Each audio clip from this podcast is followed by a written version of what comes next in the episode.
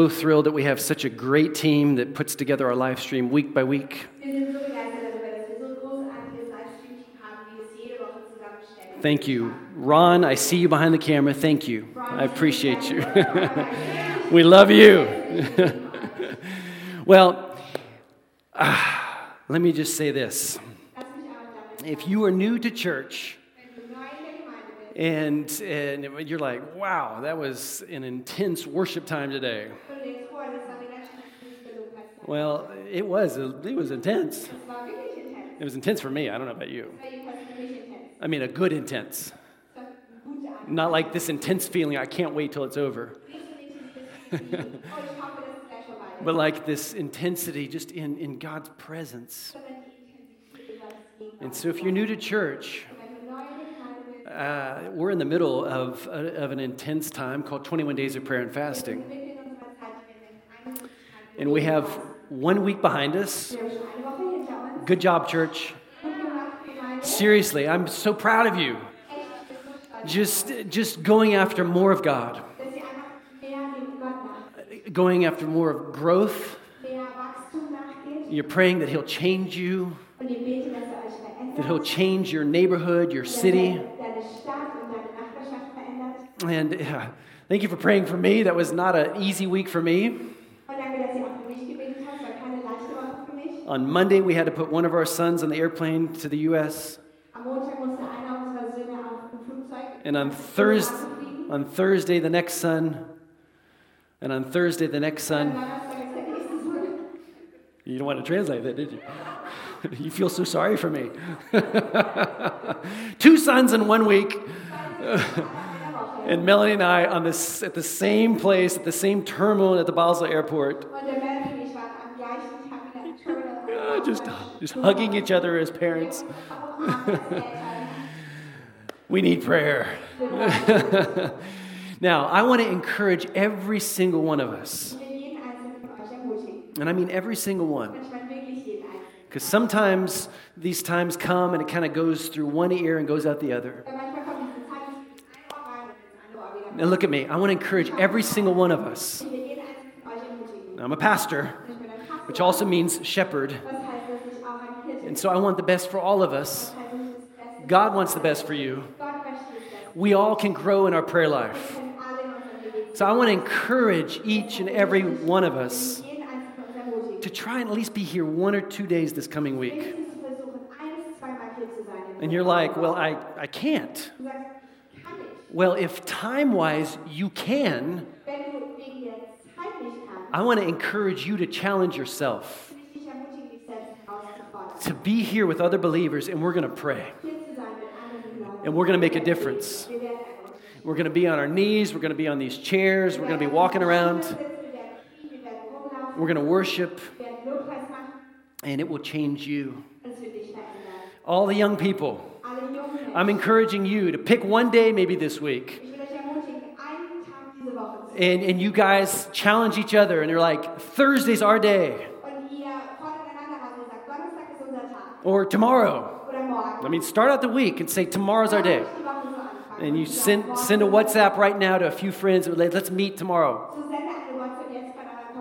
And then you pray together. He who prays together stays together. Die, die zusammen beten, die bleiben. And so I want to encourage, I want to challenge you to really take growth steps.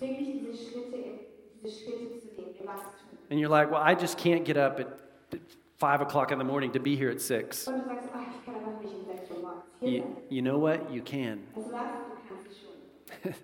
So it's just all about, you know, what, what do we want? I'm teaching on prayer today. Und ich nehme halt über Gebet. And we're in the middle of a series called Adventures in Prayer. Wir sind mitten in einer Serie, die heißt Gebetsabend. We heard a fantastic message last week from Markus Schulz, Letzte Woche eine fantastische Predigt von Markus Schulz gehört. pastor of the Christuskirche here in Lörrach, Und hier Pastor an der Christuskirche. in dear, dear friend of ours. Ein guter Freund von uns. And if you missed that message, you need to listen to it. Und wenn du dir sie verpasst hast, musst du But. I could not wait to teach on prayer today. So I have a lot in my heart Ich habe da einiges auf meinem Herzen. because prayer is a fascinating topic. Weil Gebet ist so ein faszinierendes Thema. And, and if you're like, well, no, prayer's just not for me, Weil du sagst, ach, Gebet nicht so. für Well, you have picked the right Sunday. Dann hast du den falschen Sonntag ausgesucht. So uh, look at your neighbor real quick Schau deinen Nachbarn jetzt ganz schnell an and say, You're in the right place. und sag, du bist an dem richtigen Ort. If you're at home, look at your dog Zu Hause bist, schau deinen Hund an. and say, Even dogs can learn about prayer. Okay, I don't know about that one. Just think about it. We can communicate with God, maker of heaven and earth. I mean, we sang powerful songs today. I mean, he, he, he, he did everything. He moved heaven and earth so that we can come into a right relationship with his son, Jesus Christ. I mean, we can communicate with Father God. Woo, I am so full today. Every year in January, we just want to consciously take the first month almost of the year. And I think there's something powerful about that, where we say, God, this is your year.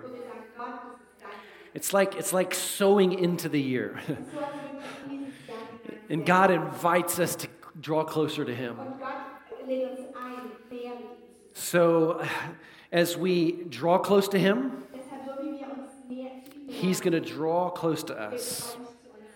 Now, we've taught on prayer a lot over the years. I mean, a lot. And, and, yet it's a prayer that we could, it's just so, there's so many sides to it. But here's the problem. Oftentimes, uh, uh, we're doing the, the teaching within times of prayer. Anybody remember Unite 714?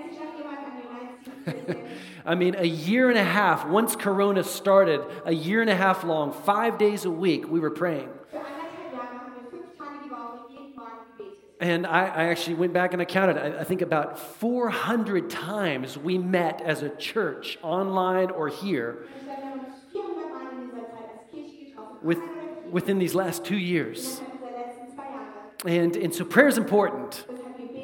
And I believe that it, it, it, it, is, it is added to the health of our church. That even in the midst of crisis, that you can stay strong, that our church can stay strong, that we can stay on mission. And so, but too many times, these the teaching about prayer is within the prayer setting. And so, what happens is people that don't feel a connection to prayer, typically they're, just not growing in prayer because they're not getting the teaching, they're not practicing it, and, and it's usually because they don't know how, because they're not getting the teaching, and so it's a bad cycle. And so many Christians, even though they should know, it should just be uh just one of those things that we know that we know as a Christian, we don't know how to do it.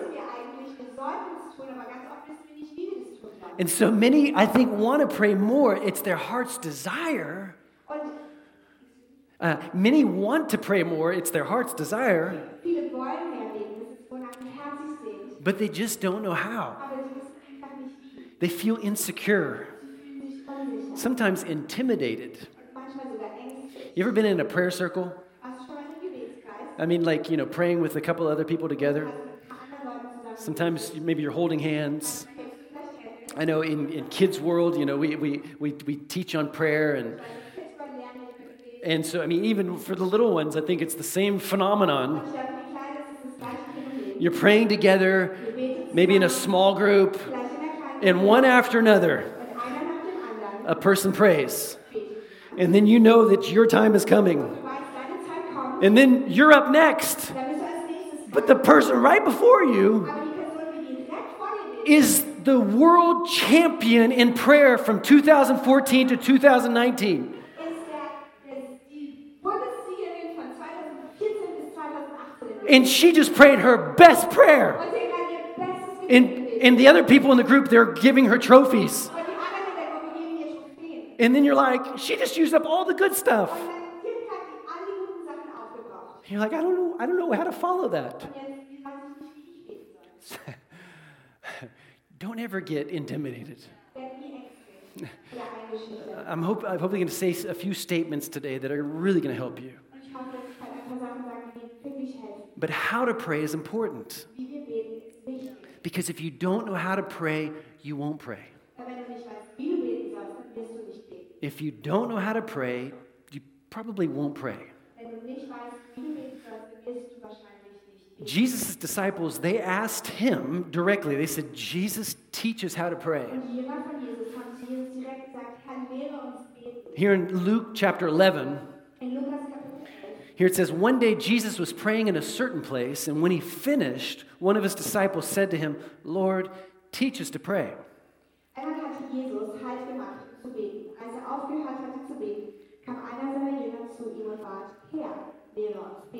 So the disciples, they asked him, because obviously they saw or they observed that he had a, a, a, prayer life that was alive. Because in, in Israel, any good Jew, they observed the rabbis, they, they knew how to pray.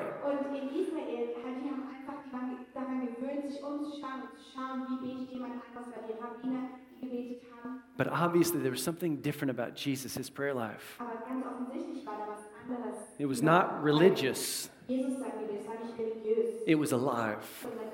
And so they said, Jesus, teach us how to pray. Deswegen sagt Jesus, lehre uns zu And so then he proceeds uh, to give us what we know today as the Lord's Prayer. Und dann erklärt er ihnen das, was wir heute das Vaterunser Now, let me just say this. Und lass mich was so sagen. Uh, uh, now, please understand me with this. But the Lord's Prayer, when Jesus spoke this, it was never to become a religious thing that we memorize, and that is a perfect prayer. What Jesus was doing here as a good teacher, he was basically showing them an outline of how to pray.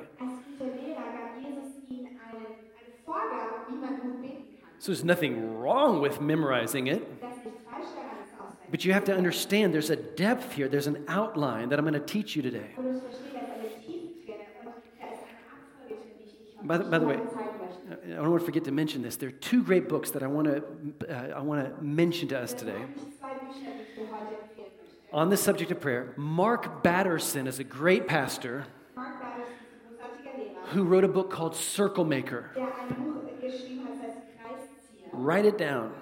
Circle Maker, Kreisia in German. Great book. Wirklich tolles Buch. And there's an, an older book that I've had in my, what do you call it, bibliothek, in my, in my shelf, my bookshelf for years. Das ist ein anderes Buch, was ich schon seit Jahren in meinem eigenen Büchersammlung, meiner eigenen Büchersammlung A book called Drawing Near Das heißt Näher Gott zu dir from John Bevere. Von John Bevere. Drawing Near, fantastic book. Näher Gott zu dir, auch ein fantastisches Buch. Okay, now I believe that prayer can be one of the most adventurous things that you can do. Ich glaube, Gebet kann eines der abenteuerlichsten Dinge sein, die du tun kannst. It's not going to be easy. Es wird nicht leicht sein. It does, it, for, I don't think for any of us, prayer comes easy. Ich glaube, für niemanden kommt dieses Gebet leicht. Now, now, uh, I'm a pastor, and I'm just gonna, I'll just tell you, I'm, close your, but my prayer life does not come easy. And you know what? I'm not where I want to be. And sometimes it is drudgery, but it can become a joy.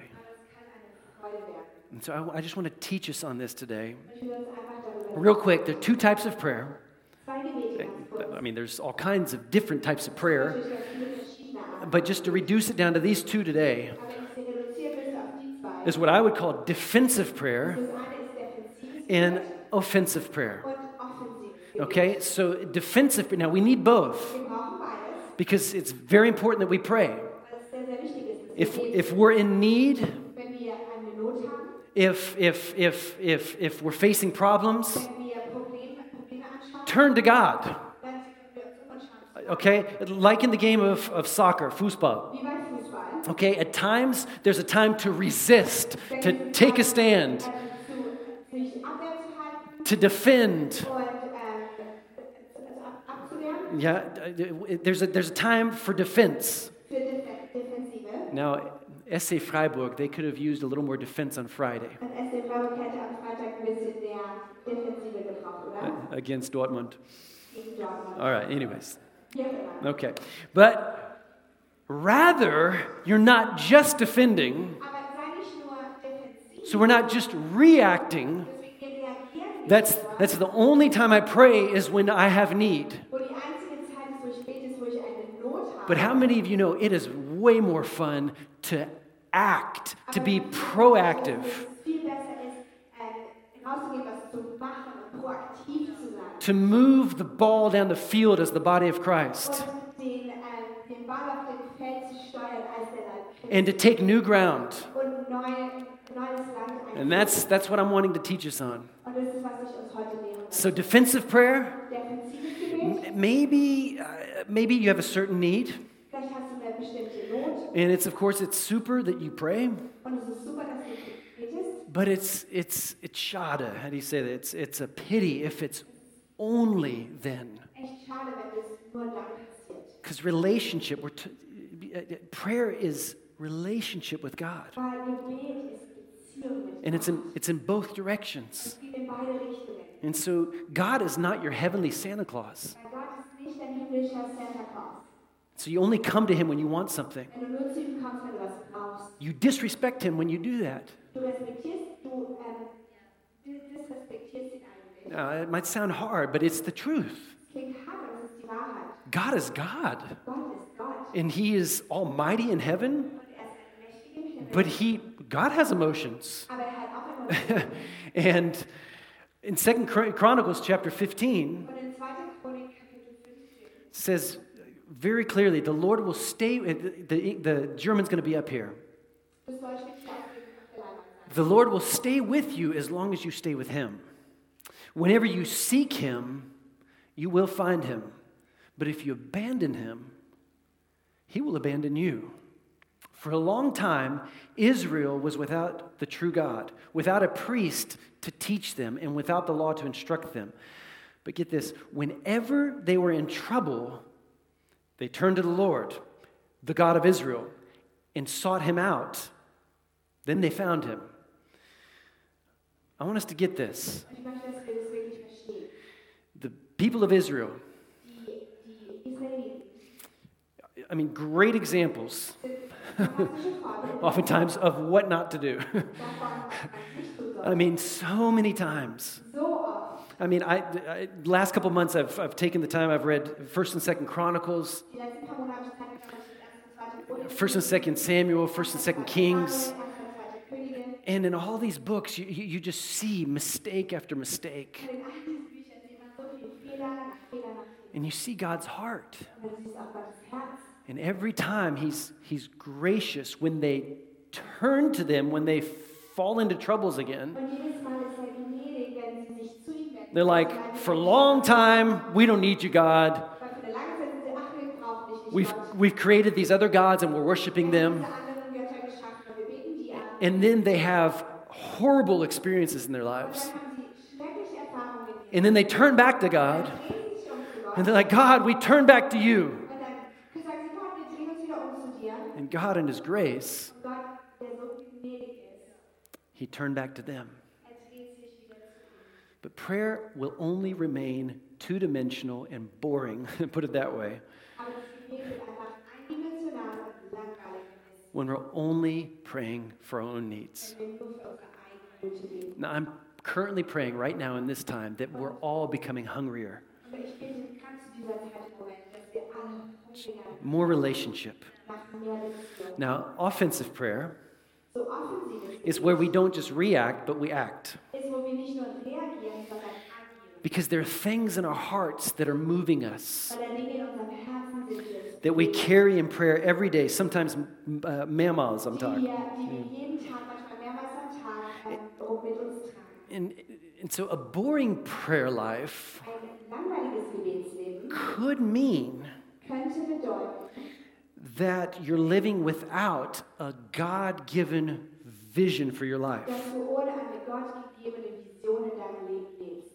I'm going to repeat that. Ich werde es nochmal wiederholen. A boring prayer life Ein langweiliges Gebetsleben could mean that you're living a life that's just not full of vision. könnte bedeuten, dass du ein Leben lebst, das nicht voller Vision ist. Now, think about it. Denk mal darüber nach Take, take inventory. Und nimm Inventar. Does that have some truth to it? Hat das irgendwie eine Wahrheit in deinem Leben? Because when you get God's vision for the world out there Weil wenn du Gottes Vision für die Welt da draußen in your heart, in deinem Herzen and you understand your role und du verstehst deine Rolle in your heart, in deinem Herzen, then you will pray and live differently. dann wirst du anders leben und anders leben. Because God's heart is constantly being moved. Weil Gottes Herz ständig bewegt ist. He sees need everywhere. He sees right now the 28 million women and children and men that are, that are, that are in slavery Und er sieht die 28 Millionen Männer, Frauen und Kinder, die in Sklaverei sind. because of Menschenhandel. How do you say that? Because of human trafficking. He sees need everywhere. Er. He sees need in your neighborhood. And so, as we get a vision, His vision, then all of a sudden we have plenty to pray about. Because all these things are, are, are disturbing us on the inside. So-. So, to see means to pray. Or we can say this to see means to want to pray. Ezekiel chapter 22, Ezekiel Kapitel 2. God said, He said, I looked for someone who might rebuild the wall of righteousness that guards the land. I searched for someone to stand in the gap in the wall so I wouldn't have to destroy the land, but I found no one. Im ganzen Feld suchte ich nach.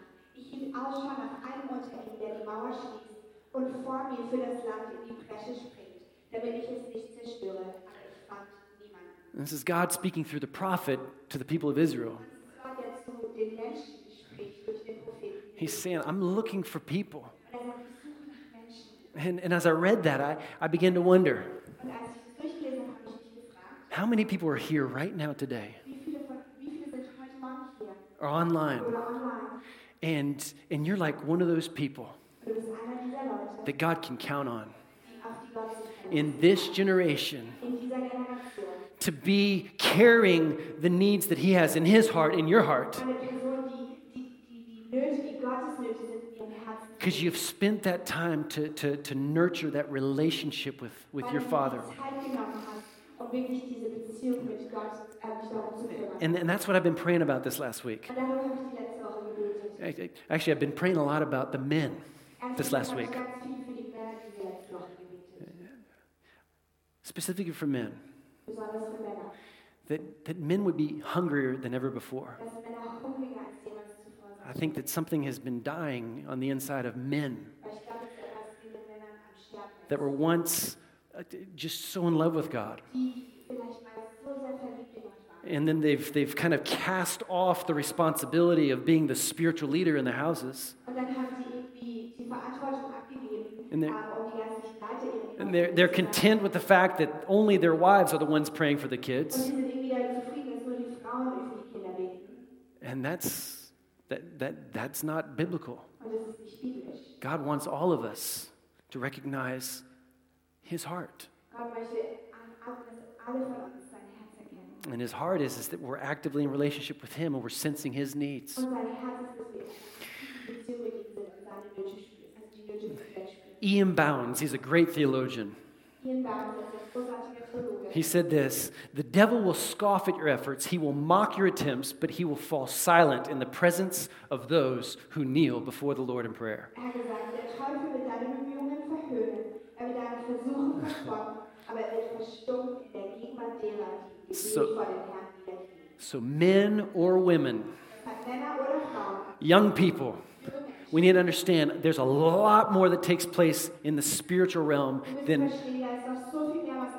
than, than, than, than, we recognize. And so, very practical how to pray in these last couple minutes. Schon wieder. I don't know how to pray because the pastor had a long introduction. Have you ever heard others pray and you're like, I just can't do it like they do? Und vielleicht hast du mal gehört, dass man sagt, ich kann nicht so beten, wie die beten. Please learn from others, Lerne von anderen. but please never make prayer a competition. Aber lass Gebet nie ein Wettbewerb sein. Don't don't kind of put on a different voice when you pray. Mach nicht eine Art, verstell nicht deine Stimme, wenn du betest. Oh God, Oh I thank you. And then that was actually representing a, a woman's voice, and the women think that they have to have a speak with a low voice. No, it doesn't have to be low. It doesn't have to be loud in order for your prayers to have more authority. Sometimes, just because of human emotion, you get more intense. But Jesus, sometimes, he just spoke with authority. Storm, settle down. That was it. Power, authority. So it's not your eloquence that is important to God, it's your authenticity. I'm just going to repeat that. It's not your eloquence. Oh man, I got to write all these notes down today because I, I need to know how to, how to pray. Well, if you just take that one truth with you and it's like it's all about my authentic heart before God. Now, I've taught this before, but prayer can be like a three, uh, how do you call it? Like a three course meal.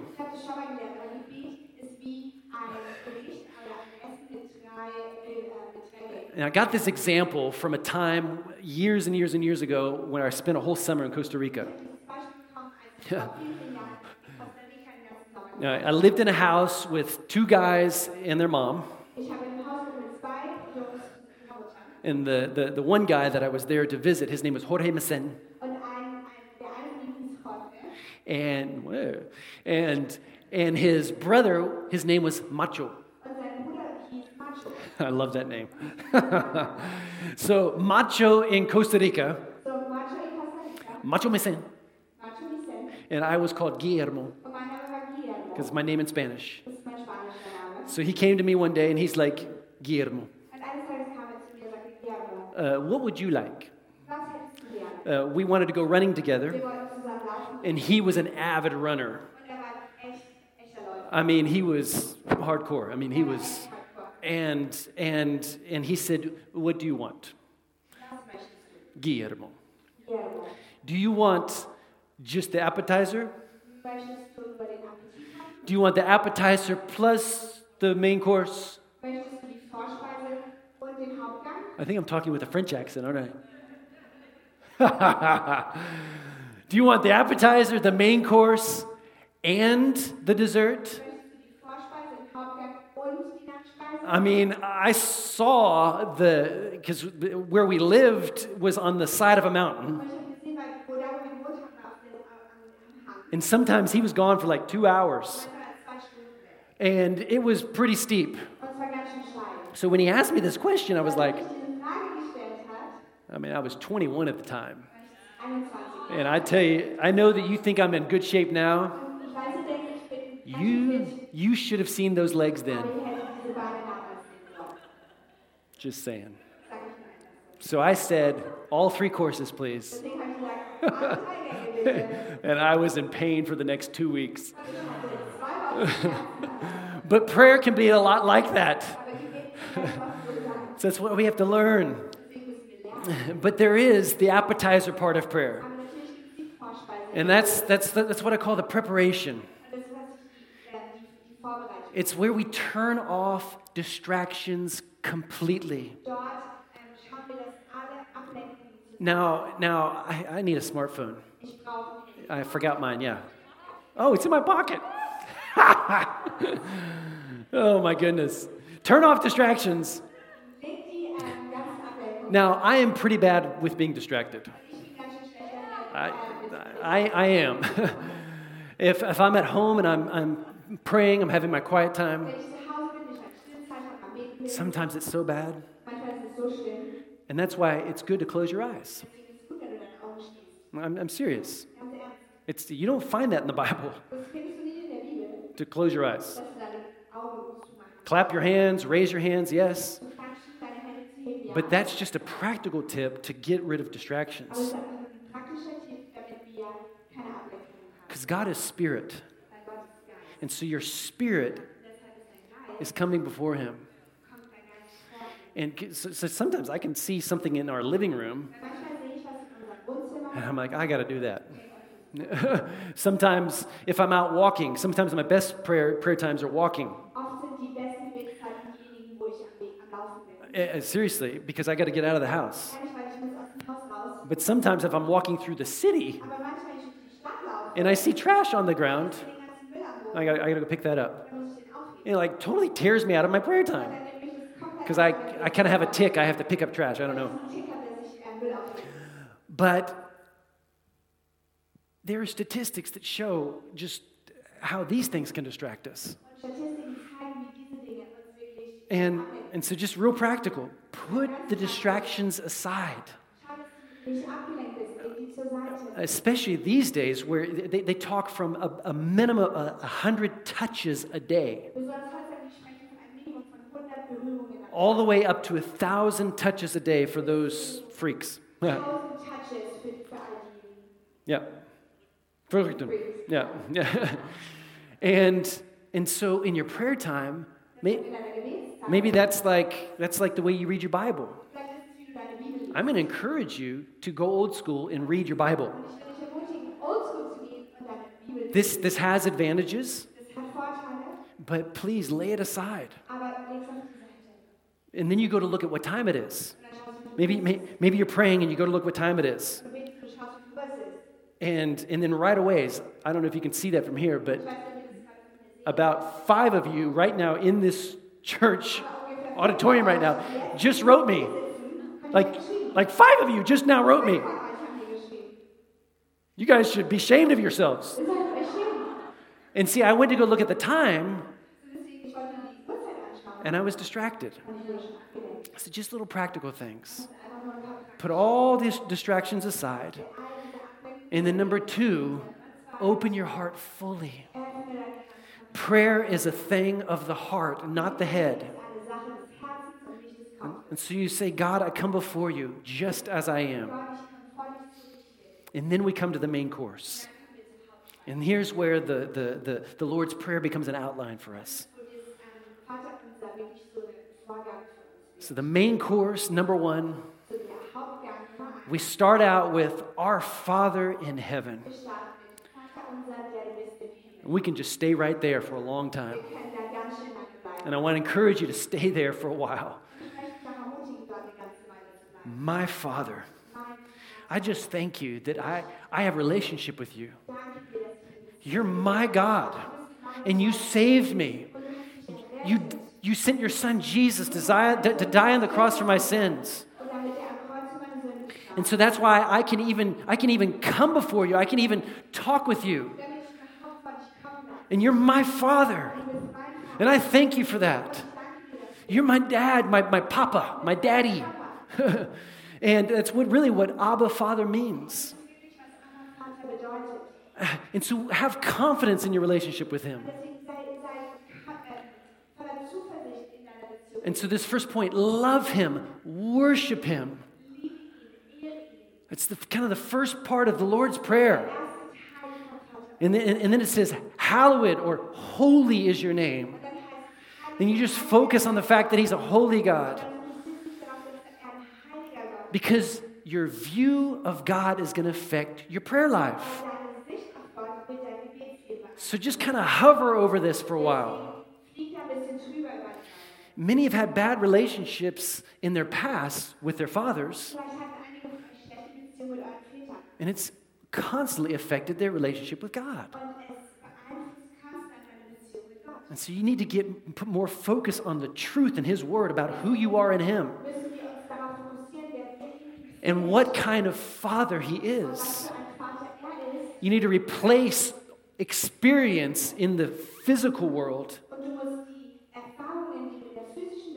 with the truth of His Word.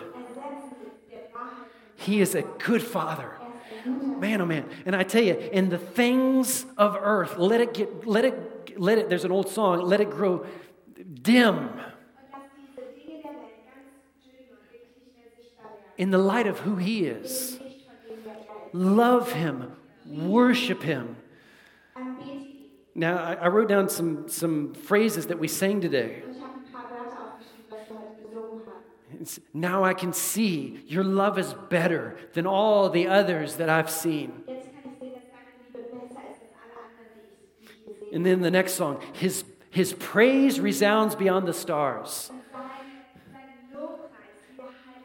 You're seated on high, the undefeated one. Mountains bow down as we praise your name. And so you love him, you worship him.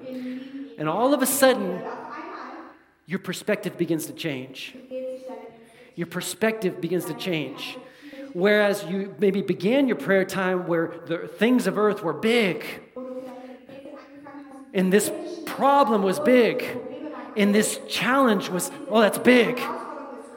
And then the more you begin to praise him and focus on all that he is, the table turns, and the things of earth grow dim. And all of a sudden, he's great, and his name is above every other name. And that's where prayer really begins. And that's where we go to work. And so, here, Hebrews chapter 4, verse 16. Let us then approach God's throne of grace with confidence so that we may receive mercy, find grace to help us in our time of need.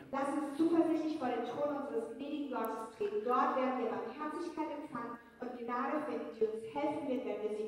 So, once we get things turned right side up, Deswegen, wenn wir angefangen haben, die Dinge umzudrehen, then number two, part of the main course is we begin to pray his agenda. und dann Nummer zwei, wenn wir in diesem Hauptgang sind, dann fangen wir an, über seine And so, get this one right. Pray his agenda, his agenda first. Merke, dass seine Agenda zuerst. Your kingdom come, your will be done on earth as it is in heaven. Dein Wille geschehe, so Always. Put God's list before your list. Entscheide dich, dass Gottes Liste immer zuerst kommt. I'm, I'm trying to help us today. Ich versuche uns für heute I, I'm, I'm just trying to help us. versuche uns für heute zu helfen. Adventures in prayer.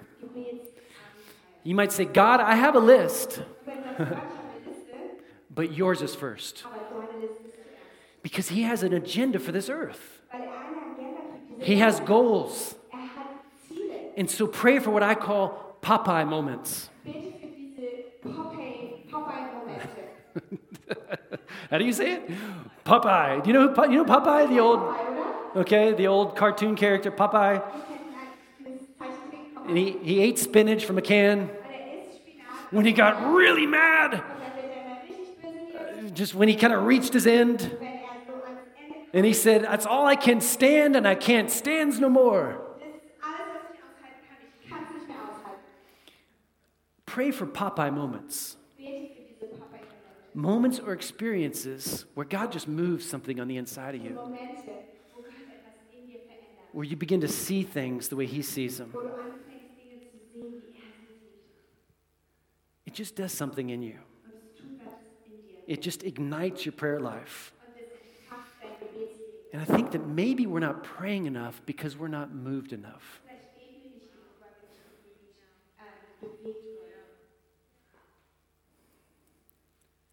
Conviction without action is ineffective. Prayer without conviction is lifeless.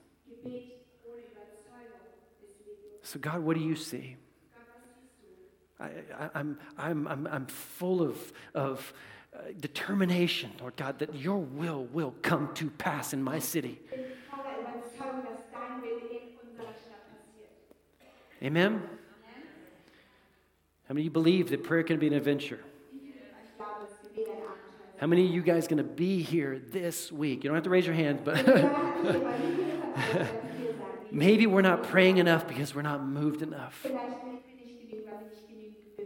Uh, number three, acknowledge God's provision for your own needs. Give us this day our daily bread. So, gib uns unser Now, our daily bread can, can, can mean anything and everything. It's not just physical bread. It's. Way more here. Again, this is just an outline. I believe that, that it, it can, it can refer to God's word for you. God, I need your word like bread to my, my spirit. And I need your provision in everything wisdom, strength, inner strength in this season. Lord, I thank you. You give it to me. And it's almost like it's kind of like it's it's like because we've prayed his agenda first. And I and I just thank you, Lord, that you're just taking care of me. Matthew chapter 6 verse 33 In Matthäus 6, 33 says when we seek first his kingdom, his agenda above all else and live righteously, he will give you everything you need. Macht das Reich Gottes zu eurem wichtigsten Anliegen. Lebt in Gottes Gerechtigkeit und wird euch all das geben, was ihr braucht. So therefore we don't have to worry about tomorrow, verse 34. Deshalb sorgt euch nicht um morgen, dann in Vers 34. We're like, you just take such, such good care of me. Give, give me my daily bread, God. Und dann, du sorgst dich so gut um mich, gib mir einfach mein tägliches Brot. We took care of his agenda. Wir haben über seine Agenda He takes care of you beautifully. And then number four, keep your plate clean. Und dann Nummer 4, halte deine, halte deinen Teller sauber. Forgive us our trespasses as we forgive those who trespass against us. Do not underestimate the power of forgiveness. Listen, listen, this is important. Don't underestimate the power of unforgiveness. If you're continuing to walk in unforgiveness towards someone,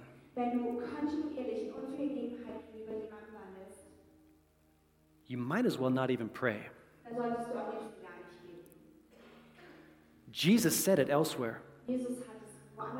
He said, Before you even come with your list,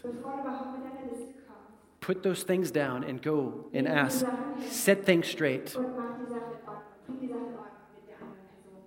Don't underestimate the power of unforgiveness. And maybe that's why our prayer lives aren't full of power. And then there's the dessert. That's that sweet part where we just really felt like we just, man, I just had a good meal. And, and so you just have to fin- finish it off good. Praise and worship. Lobpreis und Anbetung. For thine is the kingdom Weil dein das Reich and the power und die Kraft and the glory forever and ever and ever and ever. It's yours, God. And I mean, praise Him at that point. Und ich preise ihn. I'm telling you, if you've ever experienced a prayer time where you just know that you just moved heaven and earth, and then you just you just feel like the you don't see the answer, but you just feel like you just broke something in the spirit realm. And so, I mean, praise Him, thank Him, release your faith in absolute assurance in God's ability. So, I mean, really praise Him. Deshalb wirklich, bitte ihn, wirklich richtig. 1 John chapter 5. This is the confidence we have in approaching God that if we ask anything according to His will, He hears us. And if we know that He hears us, whatever we ask, we know that we have what we asked of Him. Und wir dürfen zuversichtlich sein, dass er uns erhört, wenn wir ihn um etwas bitten, das seinem Willen entspricht. Und wenn wir wissen, dass er unser Bitten hört, dann können wir auch sicher sein, dass er uns gibt, worum wir ihn bitten. If you believe that, say Wenn du das glaubst, Amen. Amen. Amen. Amen. Now, when do we stop praying and praising? wann hören wir auf zu beten und anzubeten? Praying and praising. An Lobpreis und Gebet. Praying and thanking. Lob, an Gebet und Dankbarkeit. When do we stop? Wann hören wir hier damit auf, When we're not seeing any change. wenn wir keine Veränderung sehen? That's the topic for next week. Darüber sprechen wir nächste Woche. I'm serious. It's going to be awesome. Wie ehrlich, das wird fantastisch werden. Now, God wants to bless us, Gott will uns segnen. He wants relationship with us, and He wants us to pray. Er. Prayer is not an option. If you want to live a life full of victory, prayer is not an option. If we as a church are to accomplish what God wants us to accomplish here in Thun, prayer is not an option. That we pray together, that we pray daily in our homes, but we only have this access in prayer if, if we are in relationship with Him. And so if you're not in relationship with Him, then you don't have that confidence that you can boldly come before Him. And so we have to begin that relationship. We have to say, Jesus, I want you in my life. I recognize that I'm empty and I'm, I'm a sinner. I need forgiveness of sins. So would you come and make my life new? I want to be your child. I want to have that relationship with you. Let's close our eyes right now. And I want to pray for all of us and just, just in regards to more intimacy with Him. That that would grow in these coming weeks. But if you're here or if you're watching online and you don't have that relationship with Him. I would feel privileged to, to, to help you in a prayer right now. Just pray this prayer right, right where you're at, right now. You can say, Dear God, Du kannst sagen, I come before you as I am. himmlischer Vater, ich komme vor dich, so wie ich bin. And I thank you that you receive me as I am. Und ich danke dir, dass du mich annimmst, wie ich bin. I thank you that you died on the cross for my sins. Danke, dass du am Kreuz für meine Sünden gestorben bist. I thank you that you wanted relationship with me. Und danke, dass du eine Beziehung mit mir wolltest. You died for my sins. Du bist für meine Sünden gestorben. You carried the burden of my sin Du hast diese Last der Sünden getragen. for me. Thank you. Thank you that you shed your blood Danke, dass du dein Blut verlassen hast, so that I can have a relationship. damit ich eine Beziehung haben kann. So as of right now, Deshalb, gerade jetzt, I choose you. entscheide ich mich für dich. Be my father.